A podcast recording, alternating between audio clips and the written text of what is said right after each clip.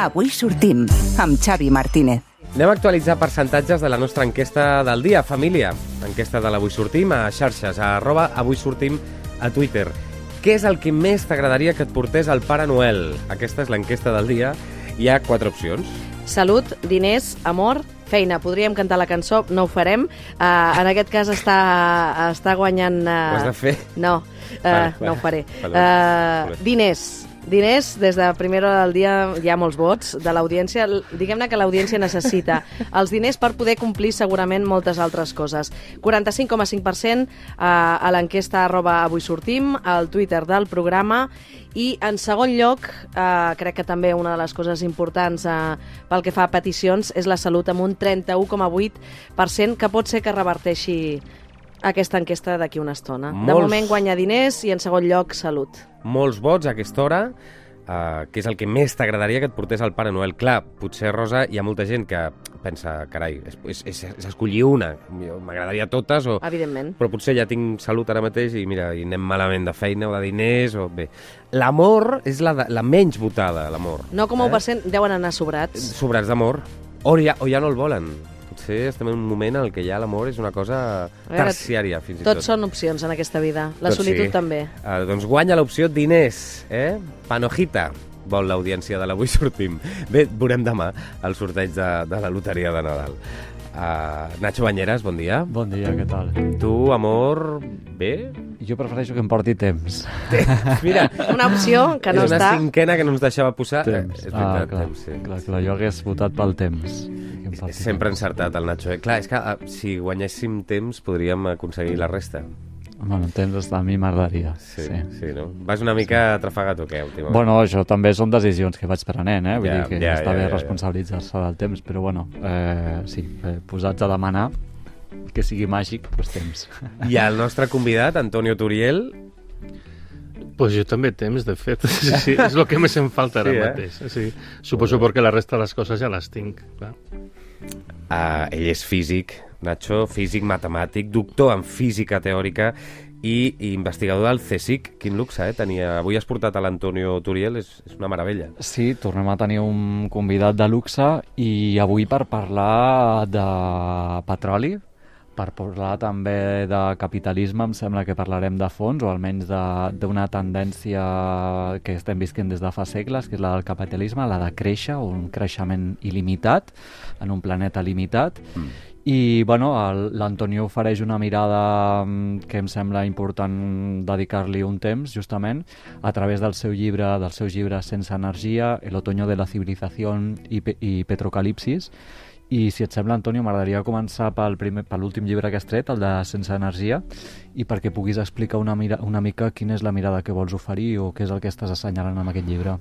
Bueno, um, el cas de Sense Energia el que fa és el focus en el que està passant, el que passa i el que passarà durant els propers pocs anys, sobretot en un context europeu amb el problema de la crisi energètica que ara se'n parla molt, no?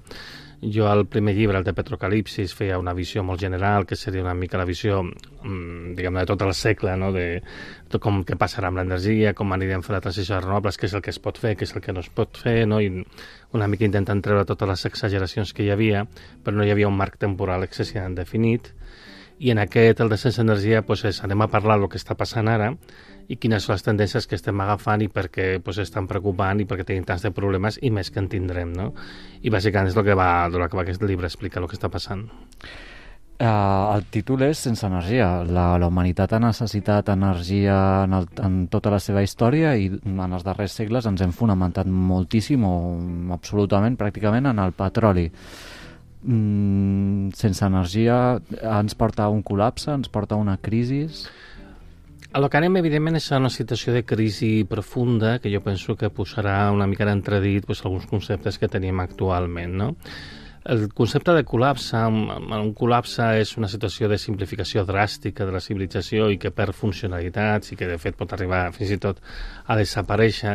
Això són transformacions molt dràstiques, al llarg de la història se n'han donat, coneixem 26 civilitzacions abans que la nostra que han col·lapsat, però també coneixem de civilitzacions que van reconèixer els signes dels problemes que se'ls venien a sobre i que van ser capaços de, de revertir aquest procés, perquè un col·lapse és un procés, no és un instant. No? Aleshores, jo no crec que anem a una situació de col·lapse, sí que crec que anem a una situació de crisi profunda i jo crec que aquesta crisi ens hauria de portar a revaluar les nostres prioritats i decidir com ens relacionem entre nosaltres i amb el planeta. Estem veient que tenim molts problemes, ara jo crec que el tema del canvi climàtic, tret d'algunes persones molt serrils, és bastant clar que és bastant greu. I és un dels múltiples problemes que tenim. El dels recursos, que és fonamentalment el que jo parlo, i particularment l'energia, és un altre d'aquests problemes. I tot això el que ens ha de portar és a replantejar-nos com fem les coses. Uh, però potser no pensem, Antonio, que aquests recursos són, uh, uh, són limitats. És a dir, pensem que són il·limitats, que sorgeixen, no et dic del no res, però pensem que el món és molt gran i que si no és d'una banda ho podrem, ho podrem agafar d'una altra. El món és molt gran, però és interessant. Una vegada vaig provar de fer la divisió de la superfície emergida del planeta, o sigui, la part que podem viure, entre els habitants que som. I te surt que per persona pertoquen aproximadament uns 10.000 metres quadrats, no? Una hectàrea. Uh, que pot semblar que és molt l'espai, però mm. si te pares a mirar, bàsicament és un quadrat de 100 metres per 100 metres, una cosa que tu abastes amb la vista, és el que pertoca per habitant del planeta. O sigui que comencem a ser molts, tenim uns nivells de consum molt elevats, sobretot en aquests països com el nostre, que hi ha un consum molt elevat, i evidentment hi ha un impacte en el planeta. Si estem modificant l'atmosfera i estem canviant l'equilibri radiatiu i climàtic del planeta, si veiem efectes de la contaminació, doncs també, evidentment, a nivell dels recursos, també hi ha limitacions. I és curiós perquè, per exemple, el llibre es diu Sense energia, però justament és el moment que més energia consumim de la història, que és una quantitat absolutament grandiosa. El que passa és que no hi ha energia per continuar creixent. Aquest sense energia és sense energia per continuar creixent. I ara s'han de començar a plantejar què fem a partir d'ara. Uh -huh. Clar, perquè tota la nostra dinàmica està fonamentada o té com a horitzó el creixement, és a dir, l'economia, no? els polítics sempre estan amb, l'ull posat a veure quan creixem cada any i fins i tot a nivell individual no? tenim, la sensació, o sigui, tenim la sensació, volem continuar millorant no? o creixent a nivell econòmic o això entenc que és incompatible amb el que estàs dient. Bueno, jo penso que s'ha de fer una distinció, perquè aquesta és una comparativa que es fa tot sovint, però jo crec que és errònia entre el que passa a nivell de la persona i el que passa a nivell, diguem-ne, del conjunt del planeta. Tu, al llarg de la teva vida, vas creixent, entre altres coses, perquè creixes físicament, uh -huh. no te fas gran, i, evidentment, tu el que aspires al llarg de la teva vida és anar a millorar la teva situació econòmica, tenir més coses, tenir una família, tenir una casa, tenir, bueno, pues una sèrie de coses que tu necessites i més, però la teva vida s'acaba, tu ets finit, amb la qual cosa arriba un moment que tot això desapareix i ve una altra persona que es reemplaça i que fa el mateix. Amb la qual cosa, quan tu t'ho mires a nivell dels individus, purament, no hi ha cap creixement, el que hi ha és una estacionalitat, hi ha una barreja de diverses situacions vitals de persones que estan en moments diferents de la seva vida, però que al final uns van reemplaçant els altres. Llavors hem de mirar a nivell global. Clar, a nivell global és molt diferent, és a dir, eh, diguem-ne, el que passa a nivell global no és la suma de lo que està passant a nivell dels individus. Està passant una altra cosa, i és que hi ha unes, unes altres cents, que són les grans corporacions, els grans capitals, que aquells sí que creixen i aquests no moren mai i aleshores aquests creixen d'una manera que al final acaba sent desmesurada, perquè a més a més ells creixen en funció de lo que ells tenen, ells guanyen un percentatge de lo que inverteixen, i a mesura que passa el temps aquesta quantitat va tornant-se cada cop més grossa, i clar, no és el mateix un 1% de 100 euros que de 100 milions, no? La cosa cada cop és més grossa, més grossa, més grossa, i la bola pues, se va inflant i creix a un ritme vertiginós, que aquí està el problema. El problema no són les persones, el problema és tot allò que no són persones que està empenyent aquest creixement. I respecte a aquestes corporacions, se'ls hi pot demanar que decreixin? Jo crec que no. O sigui, jo crec que dins de la filosofia eh, que té el nostre sistema econòmic, que és el capitalisme, pues, evidentment no, caldria una transformació molt radical. O sigui, jo crec que, per, des del meu punt de vista, no hi ha cap problema en què pues, eh, hi ha empreses, hi ha propietat privada, hi ha, hi, ha lliure mercat, tot això jo crec que no són coses que creen problemes, el que crea problemes és el creixement. I aleshores el que sí que caldria, caldria fer és un canvi molt radical de la manera que ho concebem tot i en particular el sistema financer. Aleshores aquí està la major dificultat, perquè clar, evidentment sobretot una empresa financera tu li pots dir, bueno, doncs ara cal de créixer, perquè això contradiu completament el seu negoci. Clar, clar. I aquí entres en una situació irresoluble i és per això que no fem res. Però no fent res amb el problema dels recursos materials i no fent res amb el problema del canvi climàtic. Quantes cimeres hem passat i cada cop són més decepcionants. Per què? Sí, sí. Fer algú implica canviar aquesta idea de creixement i això és una cosa que està no es pot fer. O sigui que, perdó, eh? però eh, potser l'ordre mundial hauria de canviar en aquest sentit a través d'un cop dramàtic? Home, no sé si... No, no sé si... Sí, sí, vull dir, estem, estem imaginant, eh? Vull dir, no sé si ha de ser un desastre natural, no sé si, si ha de ser un crack com el del 29, eh, no, no sé què ha, bueno, què ha ja anem passar. a una situació de recessió econòmica molt forta justament pels alts preus de l'energia i Europa està patint un procés molt, molt intens de desindustrialització. Això és una de les coses que explico al llibre, no? Estan tancant moltes empreses perquè no es poden permetre continuar i això tindrà conseqüències. Comença a tenir conseqüències. Per exemple, comença a atacar fàbriques de, de medicaments i comencen a tenir problemes que ja tenien anteriors, s'agreugen els problemes d'abastiment de, de medicaments a tota és Europa. veritat. La moxicilina fa dues setmanes era impossible aconseguir-la. Efectivament, però són coses que ja portaven un recorregut i que ara s'estan posant pitjor perquè tanquen empreses químiques, però és que també estan tancant empreses que fan metal·lúrgia, que fan alumini, que fan a ser coses que en principi entenen que són bàsiques i acaben afectant-ho a tot. Clar, jo també penso que és una mica trist que només espavilem a base de bufes, no? És dir, bueno, no farem cap canvi i eh, quan vingui la primera bufa això és com quan estàs fent el tonto i venia la teva mare i zasca, zapatilla, no? Sí, sí, sí. Doncs jo crec que, home, el millor seria que fossin una mica més intel·ligent i ens anticipessin els problemes. A mi és el que m'agradaria. Malauradament tenim tendència a ser més reactius que proactius i aleshores és difícil actuar abans de temps per canviar les coses i, i bueno, pues, malauradament segurament sí que anem a un zapatillazo en, en tota regla. Clar, perquè la informació ja la tenim. Tu esmentes en el llibre de Petrocalipsis que des del 2014 les empreses petroleres estan reduint la seva investigació en nous eh, jaciments, no? Vull dir Sí. que ja, ja, ja, ja, ja saben que... Són perfectament consciència, això també ho comento al Descens Energia, doncs una mica més de perspectiva. Sí, eh, les empreses petrolieres del món van multiplicar per més de 3 el seu esforç inversor a la búsqueda i posada en explotació de nous jaciments des del 2000 al 2014. I del 2014 ençà el que han fet és disminuir-la i l'han reduït en un 55%. Just a més, a més, quan el que queda per explotar el petroli és el que costa més i simplement per mantenir-nos igual haurien d'estar incrementant lleugerament. I en comptes d'incrementar el que fem és disminuir i dràsticament. Encara es posen en explotació nous jaciments, encara es busquen nous jaciments, però amb un esforç que és molt més petit. I això, evidentment, és una de les coses que està portant a que la producció de petroli baixi, ja, ja està baixant, de fet, eh? des del 2018 la producció total de petroli baixa i una cosa més subtil i pitjor és que anomenem petroli a tot, però el petroli de debò, allò que veiem a les pel·lícules, mm. Això estan reculades d'abans, estan reculades del 2005, o sigui, fa 17 anys.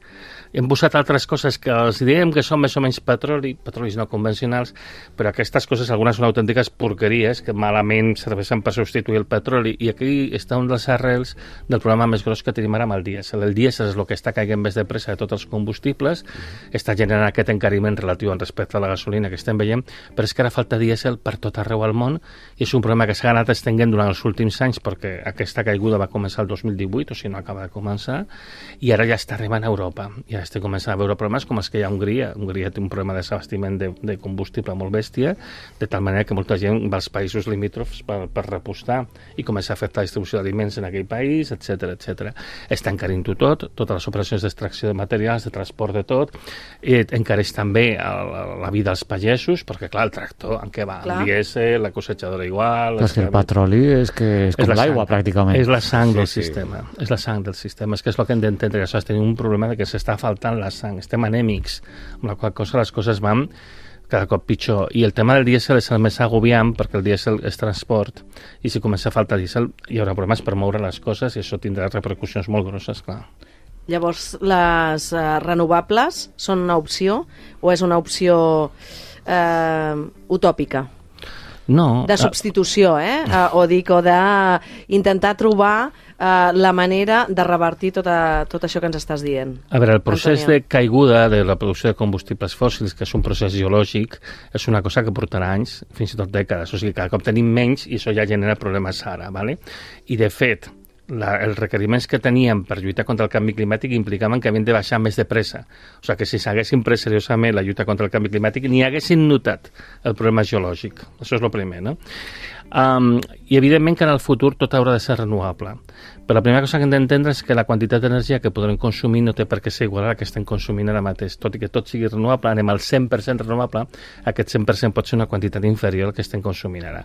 A banda d'aquest problema, s'està apostant per un model de substitució renovable que és basat en la renovable elèctrica, la renovable elèctrica industrial, i aquí tenim un problema i és que no pot substituir-ho tot, no? I s'està venint la idea de que anem a fer una substitució ràpida i fàcil, I no. i no va per aquí la cosa.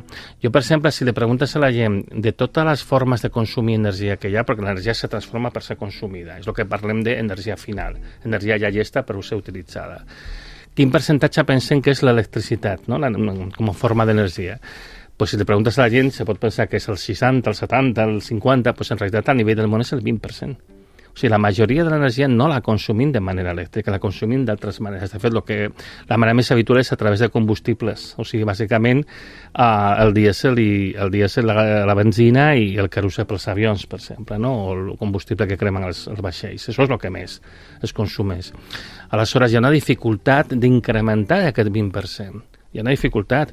Hi ha una part, a més a més, d'aquests mm, quasi 80%, que sabem que és difícil o impossible l'electrificació. I tot així s'insisteix en que hem de produir més electricitat renovable quan no està tan clar com substituint. I pensem una cosa, si tu mires el consum d'electricitat de Catalunya, el d'Espanya, el de la Unió Europea o de l'OCDE, en tots quatre casos, el consum d'electricitat està caiguent des del 2008 fa 14 anys. Llavors, per què ens venen? Ideològicament interessa vendre aquesta energia elèctrica que pot arribar, tu dius un 20% només. No, actualment és un 20%. Actualment, però la gent es pensa que o els governs el que estan incidint, no?, és que cada vegada tu la, la faràs servir més, no?, en tot.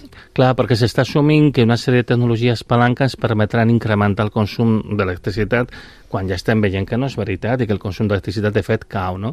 Aquestes dues tecnologies palanques fonamentals doncs, són el cotxe elèctric, per dir-ho així, bàsicament l'utilització de bateries, i l'altra és l'hidrogen verd. Què passa? Que totes aquestes dues tecnologies tenen moltes limitacions i aleshores hi ha coses per les que es poden fer servir i altres que no. O sigui, realment al món res és... No, no, no, és, no, no val en absolut o és la panacea. Normalment estàs en un intermig. Sí. Aleshores, serveix per algunes coses i per altres no. No es veu una capacitat de fer una substitució massiva del nostre consum. Serveixen per algunes coses, l'hidrogen verd serveix per algunes coses, però per d'altres no. En particular és molt mala idea pel transport, que és una de les coses per les que més es vol apostar, i amb el transport tenim un problema perquè l'elèctric tampoc no val. Les bateries són molt grosses. Ara estava veient les dades de, que té Pepsi amb aquest camió que ha presentat Tesla fa poc, el Semi, que deien que l'autonomia era de 800 quilòmetres no sé què, 800 quilòmetres quan porta unes bosses de patates fregides, perquè quan porta... Més pes més pes, les, les llaunes tal, doncs se'ls ha quedat l'abast en només 160 quilòmetres. Com a més era previsible, perquè jo havia fet càlculs i ja sortia que hauria de ser una cosa així. Què passa? No podem substituir tampoc. I aquí estan els problemes. A banda, la falta de materials. Eh? Tots aquests sistemes requereixen molts materials que a la Terra no són abundants i si tothom fes igual, ens quedarien sense alguns d'aquests materials crítics com el liti, el cobalt, el magnesi, el manganès, perdó, el, el níquel, la plata que es fa servir als connectors de les plaques fotovoltaiques, el teluri, fins i tot el coure. O sigui, si volem fer un desplegament massiu, doncs és que ens faltaran coses, però és que a sobre ni tan sols sabem com aprofitar aquesta electricitat. Responc a la teva pregunta. Per què es fa això? Per què es diu que anem a fer això? Perquè si no és això, hauríem de començar a parlar d'una cosa que és la que no es vol parlar, que és que la primera cosa que hem de fer és de créixer el nostre consum. És a dir, hauríem de parlar de decreixement i el decreixement és quasi l'antítesi, no és l'arxienemic de, uh, del capitalisme. I aleshores, com que no es pot parlar de res que sigui incompatible amb el capitalisme, pues ja, ja, ja han begut tot i aquí no es pot parlar d'això. I per això s'ha intentat tirar cap endavant esperant que hi aparegués per fi un miracle tecnològic que ens permetés fer el que al final sempre sé que la física no ens permet. I l'hidrogen? Perdona, Nacho, no, no. Eh, ja que estava desenvolupant el tema, de les... L'hidrogen. Bueno, el problema que té l'hidrogen és que mm. la producció d'hidrogen, perquè clar, l'hidrogen no és una font d'energia tampoc, no, mm. no hi ha mines d'hidrogen com no hi ha mines d'electricitat, has de consumir energia per produir-ho, no? Sí. La producció és molt ineficient. Oh. Les millors plantes comercials de producció d'hidrogen, que bàsicament l'hidrogen verd, per exemple, utilitzant energia renovable per separar la molècula d'aigua en oxigen i hidrogen, tenen unes eficiències totals al voltant del 50% perquè a vegades te diuen, no, 70-80, però això és la, només la part elèctrica, però és que a més a més has d'escalfar l'aigua prèviament, que això també consumeix energia. Quan comptes tot, unes eficiències del 50%. Si això ho fa servir, per exemple, per produir calor industrial, com ara, jo que sé, per fer totxanes, o vidres, o rajoles, o per productes químics, no? per, per exemple, la producció de fertilitzants, coses així, bueno, doncs tens aquest 50% i, ja està, no tens més pèrdues apreciables. Ara, si el vols fer servir, com s'està parlant, per a camions, maquinària pesada, etc etc, te trobes que primer l'has de comprimir, per has implicat que primer has de baixar la temperatura a 40 sota zero, després comprimir-ho a 700 atmosferes, després fer servir una cel·la de combustible que les més eficients que fan servir platí, que no hi ha tant al món, tenen una eficiència només del 50%. Bueno, comences a acumular coses allà i quan tu mires tot, l'eficiència total és un 10% de l'electricitat inicial. I això, és clar, hi ha un problema d'enormes pèrdues de transformació de l'hidrogen que ho fan inviable. És que, penseu una cosa, l'estratègia europea de l'hidrogen, que és un document de la pròpia Comissió Europea, mm. reconeix que Europa no es pot autoabastir d'hidrogen verd perquè no té prou capacitat renovable per produir l'hidrogen que li caldria per als seus usos. I aleshores estem dient que farem aquesta substitució o parlem de que Espanya exportarà hidrogen verd quan tampoc no té per, per autoabastir-se. Aleshores, de què estem parlant aquí? Bueno, políticament interessa el titular, però el desenvolupament del que estàs dient tu no interessa. Per tant, ens quedem o ens venen això, aquesta part sense saber tot l'altre, no? Potser hauríem de tenir tot el, tot el coneixement. No som físics com tu, evidentment, i, i podem analitzar-ho d'aquesta manera. A mi em sembla bastant greu, perquè a més a més és que s'està venint com si tots aquests problemes estiguessin resolts o es poguessin resoldre en un temps breu, però és que res no apunta en aquesta direcció. Mira, a l'últim informe de l'IPCC, no, del panel intergovernamental del canvi climàtic, que ara se cita molt pel tema del canvi climàtic i els polítics el fan servir com a referència, però jo veig que miren parts de l'informe i les altres que no els interessen no les miren pas, no? pues aleshores allà, per exemple, a l'informe, la part 3 del grup 3 de mitigació, diuen explícitament que l'hidrogen verd no està madur per a una implementació massiva i que trigarà dècades a poder estar, si és que mai ho està. Per aquesta part la ignorem. I parlem de que, bueno, que tot es pot fer fàcilment. Clar, jo com a tècnic, pues, home, a mi m'indigno una mica perquè a més jo tinc una observació que és molt senzilla de fer, és tenim un consum d'electricitat que de fet cau des de fa 14 anys, no? Jo dic, ara voleu instal·lar no sé quants sistemes renovables, em sembla perfecte, però per cada 10 gigawatts extra de potència que instal·leu, instal·leu, sisplau, 10 gigawatts de consum d'electricitat extra amb els sistemes que vulgueu. Quan jo vegi que al mateix temps que s'està posant més energia renovable elèctrica se posen sistemes d'aprofitament, diré, bueno, doncs vale, continuem, perquè si no, de què serveix produir tanta electricitat que després no podem aprofitar. I no oblidem, perquè això és una cosa que vam trobar nosaltres en un projecte europeu que vam participar fa uns anys, que era el, projecte, Medeas, és que si tu instal·les un munt de sistemes renovables per fer la substitució, assumint que es pot fer aquesta substitució, clar, estàs consumint molt de materials, estàs extraient molt materials, fas moltes emissions de CO2 i aleshores desplegar tot aquest sistema massiu a escala mundial implicava que la temperatura pujava ben per sobre de l'1,5 de graus, amb la qual cosa havies després els 20, 20, 20 últims anys de transició intentar capturar tot el CO2 de més que havia més. Clar, que aquí a sobre, si ni tan sols aprofitem aquesta energia elèctrica extra, doncs tenim les emissions sense tenir les avantatges.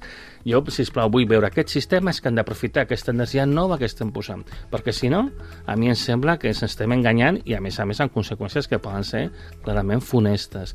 Quan plantejo això, Mm. El que normalment trobo és la callada per resposta, s'ignora. Això he comentat al Parlament de Catalunya quan van anar al mes de setembre uh -huh. i ningú no va parlar d'això perquè no interessa parlar d'això. Clar, entenc que, a més a més, eh, no ajuda o fa més possible aquest engany la creença que tenim implícita de que la tecnologia tard o d'hora ens salvarà o ens acabarà salvant o solament és qüestió de temps que la tecnologia millori i, però tu estàs dient, jo t'he escoltat dir-ho, eh, físicament impossible. Hi ha coses que sabem directament que són físicament impossibles i altres que són molt difícils i en qualsevol cas hi ha una cosa que és clau no ho tenim a l'abast en aquest moment. Aleshores, el principi de precaució te diu, escolta, jo, per exemple, penso amb els meus fills, jo no m'arriscaré a, a, no sé, diu, passa per aquell pont que sembla que està a punt de caure's perquè crec que hi apareix una tecnologia que ho repararà en, en qualsevol moment. Jo no m'arriscaré a posar en perill la vida del meu fill, no? Pues és que aquí al final les coses van així, s'estan dient, no, no, no, fe, teniu fe. És molt curiós, a més a Clar, més. la fe. És que és curiós, sí. ens estan parlant de fe, la tecnologia ens salvarà, ens adonem de quin llenguatge estem fent servir. Estem fent servir un llenguatge religiós per parlar de tecnologia i de ciència, però què és això? És que a mi, precisament, com a home de ciència, m'esgarrifa aquesta manera de parlar. Jo ho sento, jo no tinc fe a la ciència, jo no tinc fe a la tecnologia. Jo el que tinc és coneixement, perseverança, insistència, treballar. Jo, és, són les coses en les que jo sé que funcionen, no crec que funcionen. I aleshores, jo, aquesta manera de parlar, a mi em sembla absolutament increïble. És això, és que hem desplaçat el paper de la religió i allà hem posat la ciència. Home, per l'amor de Déu, la ciència és una altra cosa, és una eina, és una eina de coneixement. No és una cosa que hem de durar, per l'amor de Déu justament. No, no, és que mira, t'he de dir, no. és que m'estan arribant missatges um, que moltes gràcies que ja era hora de que algú ens eh, digués l'autèntica realitat, de que escoltem el que realment està succeint, m'arriba un altre de que eh, ens estem enganyant i jugant al solitari. Bé, mm, s'agraeix molt també eh, tot el que avui estem escoltant aquí, no? És un, potser és una dosi de realitat. Important. Bueno, m'ho agraï vosaltres, eh, perquè hi ha molta gent que està molt enfadada amb mi.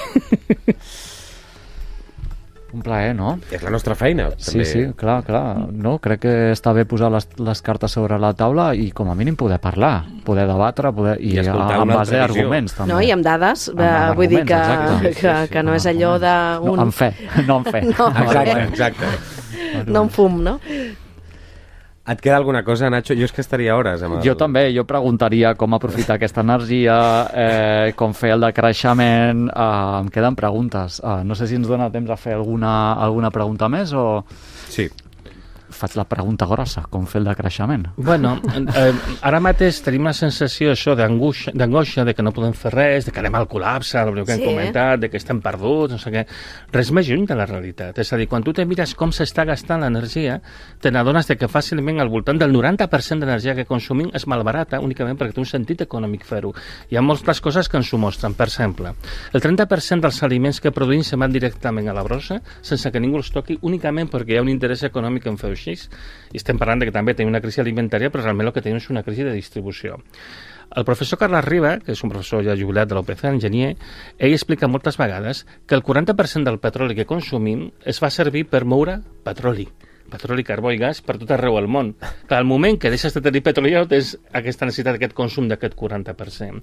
Si anem al cas concret d'Espanya o de Catalunya, mm. el simple fet de que s'obligués a que la gent, en comptes d'anar un al cotxe i anessin tres persones, no dic ja dos, tres, de cop reduiries el consum de petroli total en un 20-25%. Si deixem de moure mercaderies amunt i avall, que ho sento per l'Amazon, eh? però de manera absurda, aquí podria reduir fàcilment entre un 20 i un 30% addicional. És a dir, amb mesures relativament petites en impacte econòmic, que impliquen un canvi del sistema econòmic, sens dubte. Mm. Doncs tu podries reduir fàcilment, quasi de la nit al dia, en un 30, 40, 50% el consum de petroli, estem parlant a nivell de Catalunya. I després hi ha més coses que es poden fer, canviar els modes de consum, el de treure l'obsolescència programada, s'han de fer moltes coses. Aquestes coses, al final, no són qüestions que canvien el benestar de les persones. El que passa és que canvien el sistema econòmic. Perquè aquí la dificultat major, i és la raó per la que al final no avancem, és que cal un canvi del sistema econòmic perquè no estigui orientat a un creixement infinit en un planeta finit. Com jo penso que és de sentit comú. Jo sempre he fet aquesta conya perquè no puc evitar i perquè és real, a més a més. Quan el meu fill petit tenia 6 anys, jo li vaig explicar això de que no podem créixer infinitament en un planeta finit i ho va entendre la primera. El que no entenc és per què senyors amb tratge i corbata no ho entenen. No ho volen entendre. Bueno, Eh, no els hi convé entendre-ho. Però hi ha una màxima que ja, diu ja que, que és molt difícil que entenguis una cosa quan el teu sou depèn de que no l'entenguis. No, i tant, i tant. uh, uau, quin moment Me, de ràdio... Més clar l'aigua. Uh, una sort, eh, Nacho? Sí, sí, quin plaer escoltar, no? Sí. Quin plaer-lo escoltar. Antonio Turiel, físic, matemàtic, doctor en física teòrica i investigador del CSIC. Ha sigut un plaer i, i moltíssimes gràcies per haver vingut avui. Moltes gràcies a vosaltres.